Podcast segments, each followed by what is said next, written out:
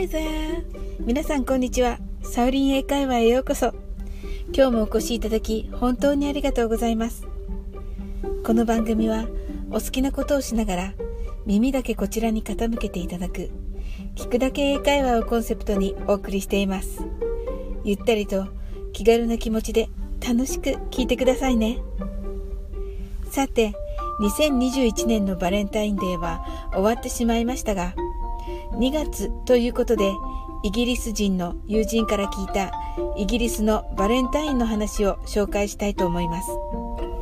これは大人というよりもどちらかというと中高生時代に行われるらしいのですが2月に入ると男の子たちは自分の好きな女の子に匿名の手紙を送り始めます女の子はバレンタインデーまでに一体誰だろうとそわそわと待ってバレンタインデーにその秘密のラブレターを送ってくれた男の子が現れるのを待つそうです。私の友人はかなりの美人なのですがいつももらえなくてたくさんもらっているクラスメイトがすごく羨ましかったと日本の男子からよく聞くようなバレンタインの思い出話を聞かせてくれました。それでその匿名の秘密のラブレターの差出人には From your Valentine あなたとバレンタインを共にする者よりや Secret Admire あなたの秘密の崇拝者よりなどと書かれているそうです。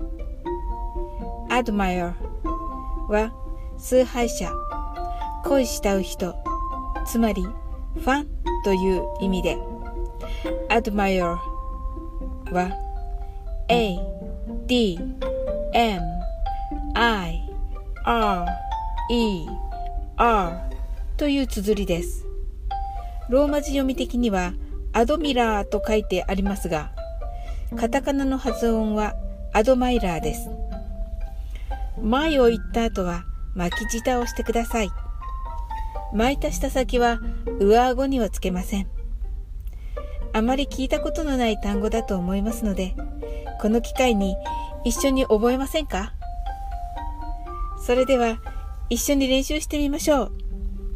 崇拝者という意味の単語です。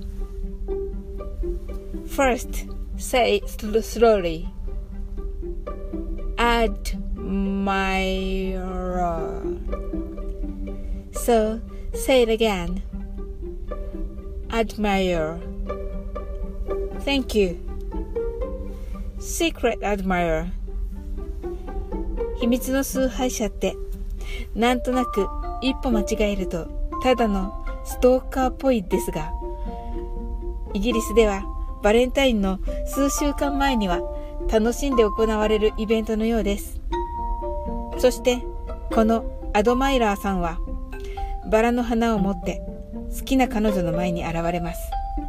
そして僕だったんだよ。It was me! と言ってそのバラを渡します。女子の方は Oh, that was you! あなただったんだと言って交際が OK ならばバラを受け取るのだそうです。